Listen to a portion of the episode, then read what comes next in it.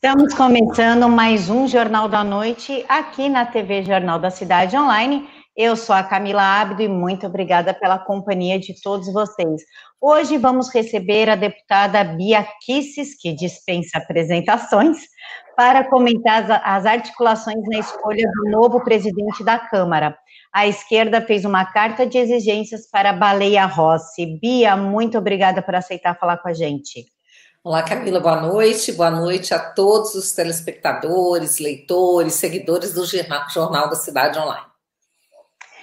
Bia, sobre a carta que a esquerda fez para apoiar o Baleia Rossi, lá tem diversas exigências e uma delas chama as nossas pautas de retrógrada. Ele vai ter que fazer o mesmo que o Rodrigo Maia fazia, impedir o avanço das pautas. Como a senhora vê essa carta e esse apoio? Camila, é, eu, para dizer a verdade, eu não acompanhei essa carta da esquerda. Quando você falou comigo, achei que você estivesse se referindo àquela é, carta de intenções, né, aquele pedido de propostas, um manifesto que eu, o deputado Luiz Felipe Ornazzi Bragança, o, o deputado general Girão, vários deputados da base, além de outros que são independentes, mas não é, assinamos pedindo apoio a pautas que são muito importantes para todo o povo brasileiro, como a reforma administrativa, a reforma tributária, a PEC da prisão em segunda instância, uma série de pautas que a gente considera fundamentais e que a gente quer que qualquer candidato se comprometa com elas. Agora, é óbvio que é muito importante esclarecer, porque houve muita confusão, que ninguém ali se comprometeu a assinar, a apoiar ninguém em grupo tá? Porque dali a gente sabe que tem pessoas, digamos que os dois candidatos ou, ou os outros que existem, que também estão concorrendo com menos chance, é, assinem.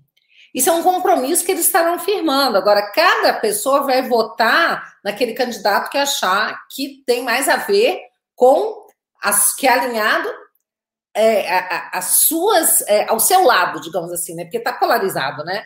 É o apoio ao Bolsonaro e ali é contra a oposição ao Bolsonaro. Então, eu, por exemplo, só vou votar em quem apoiar o governo Bolsonaro, evidentemente.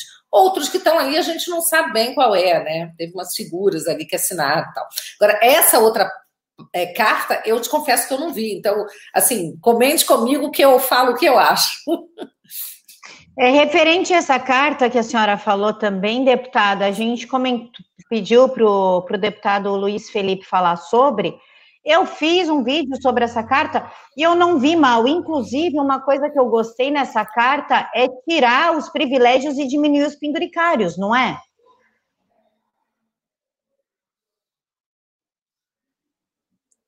Deputada?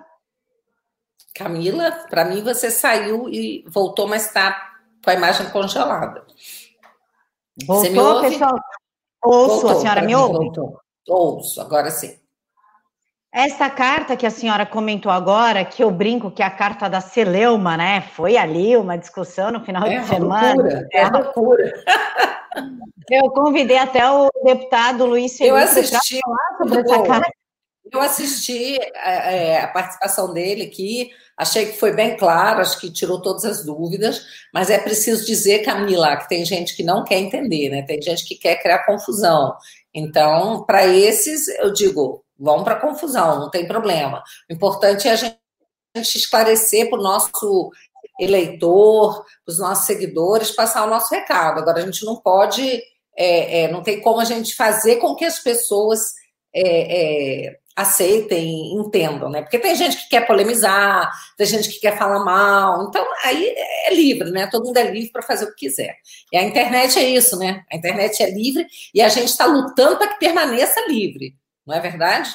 Então. Inclusive, nessa carta de vocês, a da, da esquerda, eu já vou dar uma pincelada aqui para eles, pede o fim dos penduricários, né? Exato. A gente quer diminuir né, o custo da máquina como um geral, como um todo, e não é justo a gente pedir que o executivo diminua, que o, judiciário, que todo mundo enxugue a máquina e o legislativo permanecer em berço esplêndido, né? Embora a gente saiba, né, talvez vocês não saibam, mas a gente sabe que a despesa, a despesa do legislativo representa um quinto da despesa do judiciário, é, todo mundo tem que colaborar. Esse é o momento de apertar o cinto, né? Então não dá para exigir só dos servidores públicos, é, do executivo, tem que exigir de todo mundo aí contenção de despesas. Deputada, a carta é a seguinte: entre os compromissos estão pautar projetos de decreto legislativo para sustar medidas conservadoras do governo. Nossa Terminar a instalação de CPI quando houver número de assinaturas necessárias para sua criação e respeitar o direito dos deputados de convocar ministros para dar explicações na Câmara. O idealizador dessa carta é o Molon. Ele diz Opa. o seguinte: queremos o compromisso dele de que vai agir com independência como a senhora vê é, esses itens para que o próximo presidente da Câmara siga?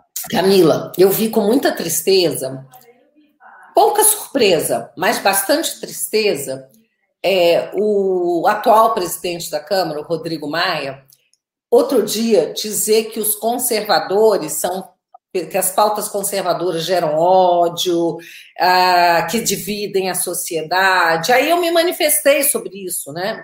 Me manifestei em plenário, inclusive, gravei vídeo, postei, dizendo que é exatamente o contrário, né? São as pautas dos globalistas ou dos progressistas, que eu vou começar a chamar de atrasistas, né? Porque progressista as pessoas acham que é uma coisa de progresso. Tem gente que passa, pensa que conservador é contra o progresso. Não, eles são o atraso, né? Esses globalistas e os progressistas, eles são o atraso.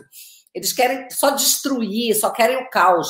Então, quando ele disse isso, agora, se o Baleia Rossi, que é do MDB de São Paulo, assinar um compromisso desse, não vai ser surpresa para ninguém. Não por causa do Baleia, que eu te confesso que eu nem conheço muito. Ele é autor da PEC 45, que é da, da reforma tributária, às quais eu tenho muitas críticas, eu acho que essa.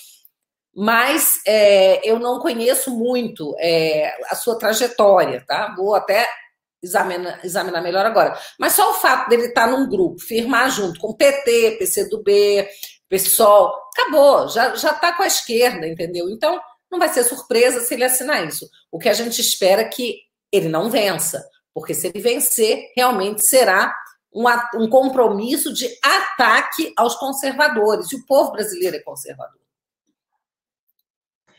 Deputada, a senhora que está aí super ativa dentro da Câmara, inclusive, parabéns pela sua atuação. Até durante a pandemia, a senhora esteve presente. A senhora acha que há uma grande possibilidade do, do Baleia ganhar, ou a gente pode ficar um pouquinho mais tranquilo que o Lira vai assumir essa posição? Camila, não é hora de ficar tranquilo, não, tá? É, tá bem dividido. Eu acho que o Lira pode estar um pouco à frente. Agora, o lado de lá diz que eles estão na frente. Nós estamos fazendo contas. A gente acha que está na frente, mas o problema é que, por exemplo, o lado de lá tem um bloco, né? São 11 partidos. Só que os partidos estão divididos, então você não tem muito como saber. A gente acha, né, a gente, pelo que se conversa, se faz conta que o DEM está dividido, o PSDB está dividido, mas não dá para ter certeza. Então, eu digo que essa é uma disputa bastante apertada e a gente tem que conquistar cada voto.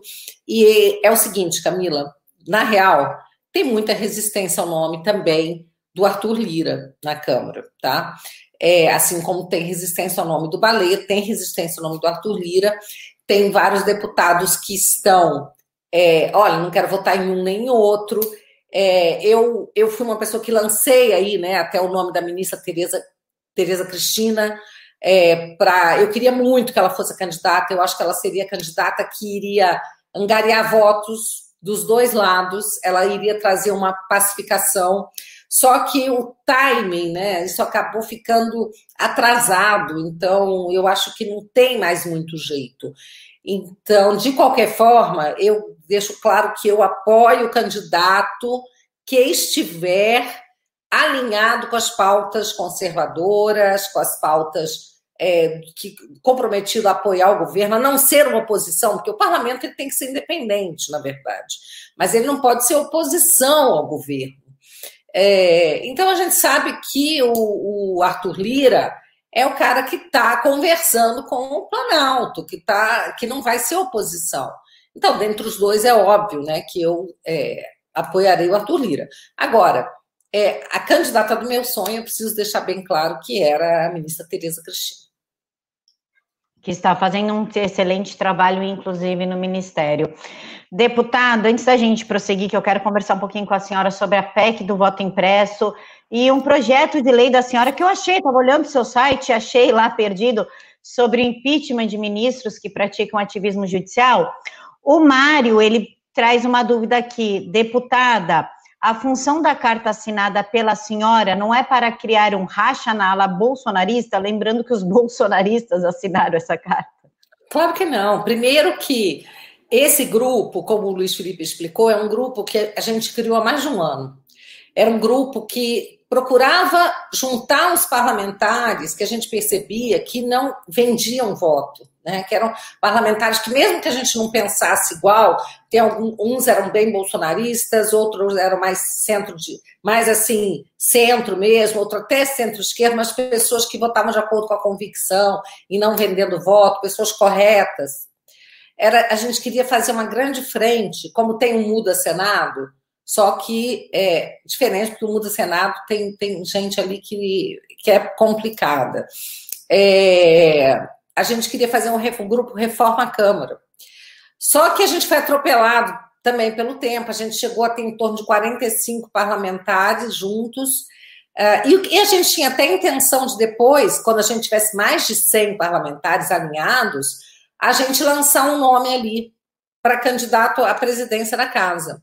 Não aconteceu dessa forma, infelizmente, mas ficou ali aquele embrião desse grupo. E daí o Paulo Ganimi fez esse manifesto com o que a gente pretendia lá atrás, as pautas reformistas, pautas também de, de reforma política, né, como o voto impresso, é, candidatura independente, a gente fala em reforma política, muita coisa, tá?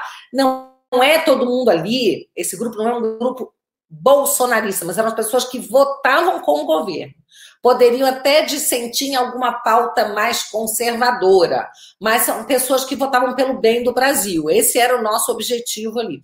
Então, o Paulo Gani me fez o texto, perguntou, Bia, você assina? Eu falei, claro que sim, né? Tá, tem a ver com os nossos princípios. E a gente quer, por exemplo, que o Arthur Lira se comprometa com essa pauta, tá? Ele vai, se ele for o presidente da Câmara, vai ser ótimo se ele estiver comprometido com essa pauta também, com as pautas é, é, para moralizar mais o parlamento. Quem quer que seja, que esteja lá, a gente quer que moralize o parlamento. Essa é que é a verdade. Não é para dividir nada. Agora, infelizmente, criou-se uma celeuma tão grande que falaram que isso era uma pauta contra o Bolsonaro. Eu falo assim, gente, as pessoas não estão entendendo o que está acontecendo. O ideal seria que pelo menos 200 deputados assinassem esse, esse protocolo aí, porque a gente mostraria uma força, ó, oh, você é candidato, quem quer que seja você, né? Você tá, ok, você apoia o presidente da República, isso é ótimo, mas a gente precisa também, que além de apoiar o presidente, que você se comprometa né, em fazer essa casa funcionar melhor. Nós temos que rever é, o estatuto, o regimento da casa. Nós temos que fazer uma série de mudanças internas e temos que aprovar pautas importantes. Então, gente, criou-se uma celeuma. Eu acho que as pessoas que falaram sobre isso não haviam compreendido a real é, razão de ser desse manifesto, tá? É, mas é isso, né? Eu acho que agora já foi esclarecido também. Deputada, a PEC do voto impresso, o pessoal está cobrando muito uma sobre o voto impresso, foi aprovado, era para ser usado em 2018, derrubaram, agora precisa de uma PEC. Também queria falar, se a senhora puder emendar um assunto no outro, a PEC da Bengala, que é da senhora também. Como é que estão caminhando essas PECs? Olha, a do voto impresso está bem mais adiantada, porque ela já foi aprovada na CCJ. E foi aprovada por é, uma margem muito grande né, de votos. Foram 35 votos a ou 33 votos a 5, se eu não me engano agora. Então, ela tem uma aceitação muito grande no parlamento e eu considero como uma das pautas mais importantes. Nós temos que garantir lisura e transparência nas eleições em 2022, gente. Não é brincadeira, não, tá? O povo quer, o parlamento quer, só o TSE e o Supremo que não quer. Então, isso é, não é legal, né? A gente percebe que não estão respeitando a vontade do eleitor. Tem feito várias pesquisas aí, pessoal, dizendo que 80% dos eleitores, mais ou menos, não confiam na urna eletrônica. E agora o Barroso ainda vem querer dizer que quer voto pelo celular. Então, assim, eu acho até que esse é o bode na sala, que ele coloca isso para a gente brigar contra e se contentar com a urna eletrônica. Mas é, a urna eletrônica, ela é de primeira geração, ela, ela não tem confiabilidade, embora a, a garantia sou de ouro, a única coisa que eles dizem é que não, ela é muito segura. A gente tem que acreditar porque eles querem, né? E sendo que na Argentina eles usam uma urna de terceira geração, que imprime, a pessoa vê, checa, passa código de barra, sai no telão, os fiscais acompanham e ninguém leva voto para casa, tá? Então, assim, eu fico muito preocupada porque a narrativa é de perseguir as pessoas que denunciam a vulnerabilidade da urna eletrônica brasileira. Tá? Quando a gente fala que precisa de voto impresso, é, tem, tem ministro do Supremo que fala que nós somos aquele tipo de pessoa, quem não confia na urna eletrônica é, são aquelas pessoas que não acreditam que o homem foi à lua, esse tipo de baboseira que a gente ouve. Então, é narrativa de lascar. Nós, eu estou querendo mostrar que o eleitor brasileiro ele não é um eleitor de segunda categoria. Ele não é vira-lata. Por que só o eleitor brasileiro no mundo inteiro não tem direito a um escrutínio né, que seja público, que mostre né, como é que o voto é contado? Ele tem que pegar o resultado final e achar que e acreditar que é isso mesmo. Então, essa PEC ela é muito importante, importantíssima, tá? E não é uma pauta bolsonarista, como é, os caras que falam isso para tentar é, desacreditar, entendeu? É, ela é uma PEC, ela é uma proposta, o voto impresso, que é uma proposta que ela é suprapartidária. Tanto que eu tenho lutando comigo gente do PDT, gente de, de tudo quanto é partido, e até o PT votou a favor na, na CCJ. Eu fiz um trabalho de convencimento, de conversa, Vou mostrar para eles todo político, todo político quer transparência, porque na verdade a gente está dependendo de quem conta os votos, não é? Muito mais do que do eleitor. Então, todo político e todo eleitor quer e merece transparência. Agora, a PEC da Bengala ainda não foi aprovada na CCJ. Eu não consegui que ela fosse votada, que ela fosse pautada. Na época, o Francisquini, é, ele ele se designou relator, só que ele teve é, parece que ele foi procurado por ministros do Supremo, aí ele acabou desistindo no final do ano da relatoria e para eu passar para outra pessoa, então não deu tempo, né? É, mas foi difícil pegar os votos para essa, porque meter, mexer com o ministro do Supremo ali no parlamento, cara, é muito difícil. Pouquíssimas pessoas se atrevem, né? E a gente está vendo por quê, né, o Camila? Eu sempre digo o seguinte: esse papo de quem não, não deve, não, não teme, isso funciona quando você tem um sistema, é, um ordenamento jurídico que funcione, né? Que seja justo.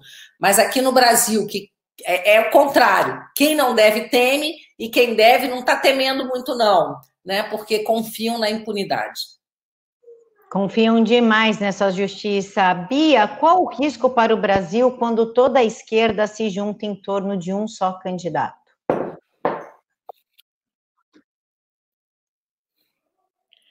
Camila, fale um pouco. O risco para o Brasil quando toda a esquerda se une? Se junta em torno de um único candidato, que é no caso do Baleia. Ah, vamos ver quem é a maioria. A questão é a seguinte, Camila. Eu aprendi com uma pessoa que é estrategista de guerra que não adianta a gente reclamar que o inimigo está jogando o jogo dele. Nós é que temos que jogar melhor. Porque o inimigo está fazendo o papel dele. A esquerda, ela nunca desistiu. A gente tirou a Dilma, a gente colocou o Bolsonaro, mas a esquerda nunca desistiu. Eles estão lá no, no, plenário gritando que é golpe até hoje, que impeachment foi golpe, que Bolsonaro é genocida, e estão se organizando. Então, não adianta a gente ficar com raivinha da esquerda e querer arrancar os cabelos. Nós temos que jogar melhor do que eles. Então, nós temos que nos organizar, porque realmente é, a complicação é que eles também aprenderam, Camila, que não, às vezes não é tão necessário assim ganhar no voto, né? Porque eles têm o Supremo que dá a última palavra. Então você não precisa ter tanto voto, se você tem os ministros do Supremo Tribunal Federal. Então, como as instituições estão muito aparelhadas, como as crianças na escola, os jovens e a, os, os, adolescentes e, e, os universitários são doutrinados o tempo inteiro, é, o jogo ele é muito bruto. E a gente precisa estar preparado, Camila, saber que eu muitas vezes me vejo como uma pedra no sapato da esquerda, entende? É, que eu eu tento atrapalhar a esquerda o tempo inteiro, né? É, mas é, para a gente conseguir virar esse jogo, eu estou tentando criar a frente parlamentar mista conservadora. Então você vê, tá aí o Maia, ó, a esquerda querendo que o Baleia se comprometa a, a não pautar nada dos conservadores, e eu estou tentando juntar os parlamentares conservadores. Eu ainda não consegui sequer juntar é, 171 deputados, Camila, tá? que assinem à frente. No Senado, a gente conseguiu 30 assinaturas, precisava de menos. A gente conseguiu até mais. Na Câmara, até agora, acho que eu consegui 85 assinaturas. Eu preciso que vocês me ajudem, pressionando o parlamentar de vocês. Ó, você já assinou a frente mista conservadora da deputada Bia Kicis? Porque se a gente nem consegue identificar quem são os conservadores, como é que a gente vai brigar? Como é que a gente vai pautar, porque se a gente tem aí 200 parlamentares aqui, ó, conservadores, a gente chega para o presidente e fala assim, ó, tá aqui, ó, você precisa pautar tal coisa, tal projeto. Por enquanto, a gente está de zagueiro ali, tentando impedir que liberem a maconha, entendeu? Que libere aborto. Mas para a gente pautar, a gente precisa estar tá unido, tem que ter estratégia. E essa frente, que inclusive é ousada, porque nós estamos trabalhando também junto a parlamentares de outros países da América Latina, como parlamentares da Colômbia. Outro dia fizemos uma videoconferência com oito senadores conservadores da Colômbia. Estou falando com o pessoal da Argentina. A gente está conversando porque a gente sabe que na América do Sul né, nós temos vários parlamentares conservadores que estão sendo atacados pelos progressistas, né? O povo está sendo atacado pelos progressistas, nossos valores estão sendo atacados. E eles atacam com aquela carinha de anjinho, ah, que estão fazendo o bem, estão espalhando amor. Não estão espalhando amor, eles estão dividindo as pessoas e criando caos na sociedade, matando bebês. É isso que eles fazem. Então a gente tem que se unir. Bia, você falou em união e para para poder colocar um breque em certas atitudes ditatoriais. E o que nós mais estamos vendo são é, atitudes ditatoriais de diversos governadores, e por isso as manifestações andam surgindo no Brasil. As pessoas parece que começaram a perder o medo, tendo Manaus como exemplo. Como que a senhora vê essas manifestações? Eu gostaria que a senhora comentasse um pouquinho sobre o João Dória ter mentido, não tinha palestra aquele dia. Pois é, né? Que coisa feia, né? Mas assim, essas pessoas como Dória, eles são, eles não têm nenhum escrúpulo mesmo, né? Eles fazem essas coisas, eles mentem, eles jogam, eles têm a narrativa, e a gente tem que saber que eles são assim mesmo, temos que desmascarar o tempo inteiro e mostrar que somos diferentes, né? Começou em Búzios, na verdade, essa resistência. Eu fiquei emocionada de ver o povo de Búzios ir para cima. Imagina que vexame. E lá foi um juiz, não foi o prefeito, não. Foi um juiz que, numa canetada, mandou fechar tudo, deu prazo para turista sair, abandonar a cidade em 72 horas. Quer dizer, mexendo com a vida das pessoas, das famílias, acabando com o comércio, acabando com a fonte de riqueza de Búzios, que é o turismo, bem nessa época de Natal, fim do ano sendo que você não tem nenhuma evidência científica de que lockdown funciona. Né? Basta ver que a Argentina, que fez o lockdown mais é, é, é, vigoroso que na América do Sul, o país campeão de mortes. Ah, na Califórnia, o estado com maior lockdown mais rigoroso é campeão de mortes também. Então, é, é, é tudo da cabeça desses, é, desses tiranos e aí a gente viu Búzios dar um exemplo, Manaus deu exemplo, parece que Juiz de Fora, várias cidades litorâneas de São Paulo também. E aí a gente vê um sujeito, eu digo aqui que é um moleque, esse João Dória é um moleque, que fecha São Paulo e vai passear em Miami. Aí pegou muito mal, pegou muito mal, a reação foi muito forte, como não poderia deixar de ser, e ele voltou. Eu tô achando até estranho, Camila, porque eu tô vendo muita gente postar que ninguém viu o Dória. Será que ele voltou mesmo? Ninguém tá dizendo que. Então, que eu, eu não sei porque eu não sou de São Paulo, mas eu tô achando estranho que eu já tô vendo na rede pessoas falando. Ainda tem isso, né? Gravou aquele videozinho dizendo que não tem compromisso com o erro. Então, é, eu achei interessante, porque logo surgiu. Logo surgiu. Logo surgiu. Ai, meu Deus do céu. Só um minuto. É, só um minuto aqui, Camila. Só um minuto aqui. Sem pressa, Bia.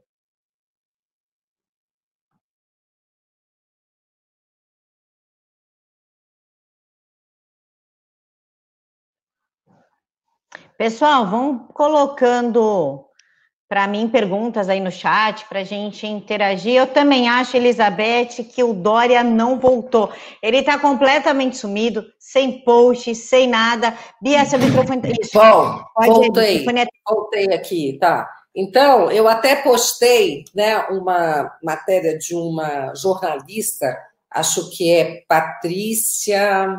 Deixa eu ver aqui. Laje, se não me engano. Deixa eu olhar, porque eu tenho aqui o meu. É, Patrícia Laje, eu acho. E ela diz o seguinte: é uma pessoa conhecida, ó, Patrícia Lages, ela diz o seguinte: o governador de São Paulo, João Dória, licenciou-se por 10 dias, viajou para os Estados Unidos, onde iria descansar com a sua esposa e dar duas palestras. Uma no World Trade Center, Flórida, e a outra no Brazilian Florida Chamber of Commerce, dias 28 e 29 de dezembro. Porém, segundo a Brazilian Florida Chamber of Commerce, esses eventos nunca ocorreram. Cheguei até a pedir ajuda de um colega jornalista que vive nos Estados Unidos, mas ambos não encontraram nada. E aí, né, essa, essa, essa pessoa, jornalista, ela tem livro, cinco livros escritos, é uma pessoa conhecida aí, né? E só confirmou o que a gente já estava imaginando, porque, peraí, a essa época do ano, querer dizer que tem palestra em Miami entre Natal e Ano Novo, dá licença, né, gente? Sendo que antes ele tinha dito que iria para descansar. Então, o cara, até para se desculpar, ele inventa outra mentira. Até quando o povo vai aguentar uma coisa dessa, eu acho que não está aguentando muito, não, sabe? Eu fico pensando assim: o Dória é uma pessoa que está totalmente desmoralizada, né? completamente, e de, ainda mais depois daquelas notícias que o Paulo Guedes deu, né? Dele tentar derrubar o governo. Né? Quer dizer, um cara sem caráter nenhum. É, é, é, você olha isso, você vê assim, né? Não é um homem com H maiúsculo, né? É uma pessoa que vive é, de subterfúgios, de golpinhos baixos e mentindo para os eleitores. E um tirano, que é mais grave que tudo. Um tirano, Camila. Eu tenho dito que essa pandemia está fazendo com que tiranos saiam do armário. São muitos os tiranos saindo do armário, tá? Isso é muito grave. E agora eu quero chamar atenção para as palavras do Guilherme Fiuza, jornalista que tem dito que estão roubando a nossa liberdade, e se o povo não reagir, quando a gente olhar, não teremos mais liberdade alguma de ir e vir, não teremos liberdade eh, de falar, querem já tirar a nossa voz nas redes, né? querem nos impedir. Vê aí com essa história da vacina. Né? Tem, tem um senador maluco aí que quer que está propondo um projeto de lei de oito anos de cadeia para quem se recusar a tomar vacina. Então é isso, nós estamos vivendo um mundo louco, um mundo cheio de tiranos, né? globalistas né? que acham que são os donos do mundo e donos da nossa vida, que podem decidir melhor do que nós. Não foi o Barroso que disse que tem hora que eles têm que nos proteger de nós mesmos, né? Da nossa ignorância, da nossa falta de conhecimento? Muito obrigada, seu Barroso, as minhas decisões tomo eu. Eu não te elegi para tomar decisão por mim, não te passei procuração, sou maior de idade, sou uma pessoa é, é, com uma formação, inclusive jurídica, que me faz conhecer os meus direitos. Né? Então, assim, eu não, não admito isso, mas, Camila, é muito perigoso, é muito perigoso, porque é, o Estado contra nós né? E aí no Estado eu só vou eu só vou retirar disso daí o Executivo Federal, que o Bolsonaro ele respeita a liberdade do povo. Agora, o resto está se mostrando assim é, é, pessoas arbitrárias, né, sem nenhuma consideração pelo povo. É assustador o que nós estamos vendo. Ainda mais um tirano que usa a calça selada a vácuo. Né? Não sei nem como conseguiu dobrar a perna daquele jeito em Miami. Bia, a gente está vendo. Não usa máscara, hein? Hipócrita, máscara.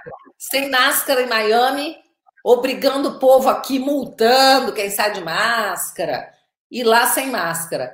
Todos esses são hipócritas, todos. Quanto mais moralista, Camila, mais hipócrita. Ainda mais a esposa dele chamando desempregado de ignorante e dissimulado, né? Afinal, as pessoas escolheram estar desempregadas, não foi o marido dela que tirou o nosso emprego, né? É, é um absurdo, tão absurdo, né? Já, já que a gente está falando em absurdo, escalada autoritária e aquele quarto, quarta revolução industrial, agora o Senado autorizou a venda das nossas terras, 25% das nossas terras, para estrangeiro. É lógico que não vai chegar aqui americano, ó, oh, eu quero comprar, nem a galera da Suíça. Com certeza vai ser chinês e o presidente disse que vai vetar. Como é que você vê isso, Bia? Contra, a favor, meio a meio? Camila, eu vejo com muita preocupação. Tem até, parece que o pessoal do agro é, acha que é favorável vender, mas tem que ter muito cuidado, porque o Bolsonaro sempre disse na campanha que ele não tem nada contra vender para a China, mas tem contra é, é, é, ele não tem nada a vender, é, vender do Brasil para a China, mas que ele não quer vender o Brasil para a China, né? Então tem que tomar muito cuidado, porque eu estava lendo esses dias que com a pandemia a China foi o país que realmente mais lucrou, né?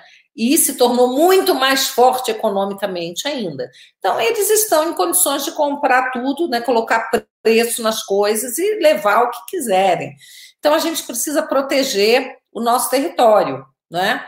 É, então, eu, o presidente já demonstrou intenção de vetar esse projeto, caso ele seja aprovado na Câmara, e eu votarei, eu votarei contra. Eu votarei contra, tá? Porque eu estou muito afinada e isso é uma coisa agora sim, tem que ser ideológico nessas horas. Não adianta. Não pode pensar só no dinheiro, meu amigo. Sabe? Porque o dinheiro, essa hora, ok, o Brasil recebe dinheiro, mas e aí? Né, vai ser dominado pela China. Então, nessas horas, a gente tem que pensar na segurança do Brasil, do povo brasileiro. Então, eu, como parlamentar, eu sou um voto só, Camila, mas eu voto contra. É, inclusive foi o filho da Cátia Abreu, daquela querida pessoa equilibrada, Cátia Abreu, o senador Irajá, que apresentou essa proposta maravilhosa. A mãe dele, para quem não sabe, é a ladra de pastas na votação, né, Bia, do, do presidente do Senado. É, foi uma cena lamentável aquela ali, né? Bia, sobre, eu acho, queria abordar, o pessoal não sabe, né? nem eu sabia, eu achei fuçando o seu site, eu gosto de dar uma lida no seu site às vezes, eu achei a PEC do ativismo judicial do STF que prevê o impeachment de ministros. Pode falar um pouquinho dessa PEC, em que pé está e o que nós podemos fazer para ajudar? Sim, na verdade, Camila, eu acho que eu acho que não é nenhuma PEC, eu acho que é um projeto de lei, porque ele altera a lei de responsabilidade, né, que é a lei do impeachment.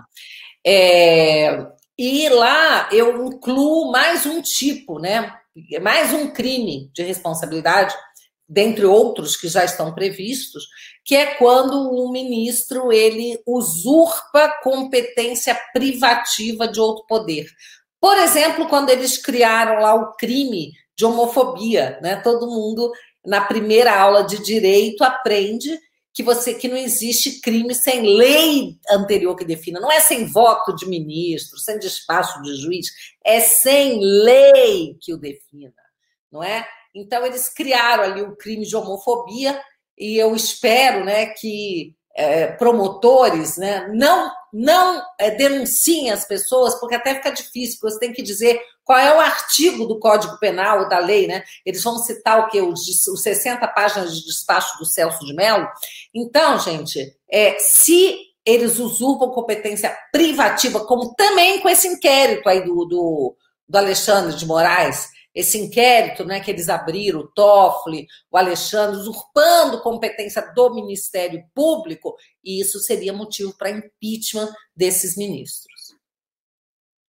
Bia, eu sei que você tem uma entrevista agora às 10, não quero te atrasar. Prometi para você que não ia te atrasar. Quer fazer as suas considerações finais? Camila, agradecer por esse convite, poder falar aqui para você, para o seu público e dizer o seguinte: nós estamos num momento muito crítico. O que está em jogo é a nossa liberdade é, e a nossa honra também é? porque nós não podemos ser desonrados, tratados como negacionistas, como eles usam, porque nós não vamos engolir história da carochinha.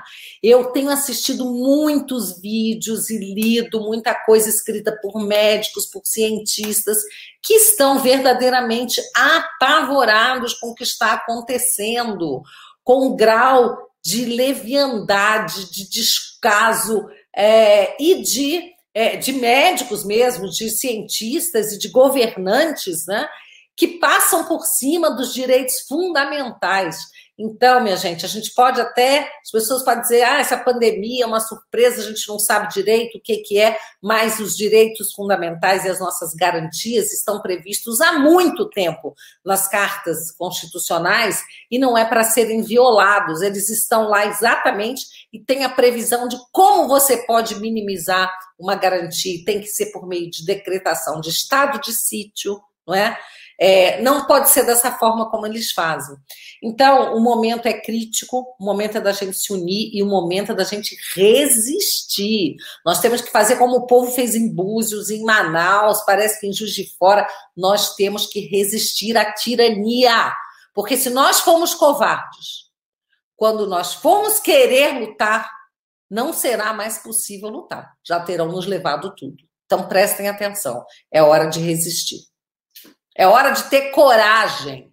E eu tenho dito, Camila, aqui usando uma frase que eu não me lembro de quem é, mas eu acho muito boa, que é o seguinte: está na hora das pessoas de bem terem a ousadia dos canalhas. Uma frase, deputado, é, já vou liberar a senhora, que eu vi no documentário da Ucrânia, né, a ucranização, que fala que um povo que ama a sua liberdade, ela não, ele não fica de joelhos.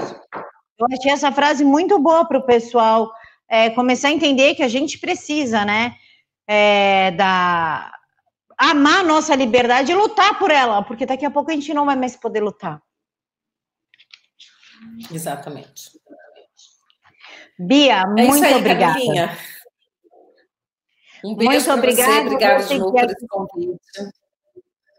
E muito obrigada pela senhora aceitar. Eu sei que o tempo da senhora está assim. Muito obrigada mesmo pela disponibilidade. Eu vou seguir aqui com eles. Boa entrevista para a senhora. Onde é que vai ser? Vai ser uma, um podcast com o Anderson, que é um conservador, e o canal dele. Deixa eu só ver aqui o nome do, do canal do Anderson. Mandei aqui para o pessoal. Só um minutinho, povo. Deixa eu ver aqui, porque eu não decorei o nome do canal ainda mas eu é, chama-se é, Saindo da Caverna, podcast. Inscreva-se no canal Saia da Caverna. O canal se chama Saia da, Saia da Caverna. E eu estou indo para lá, estou entrando lá no canal Saia da Caverna. É isso aí, tá bom? Boa entrevista, que Deus abençoe. Um beijo, até. Até.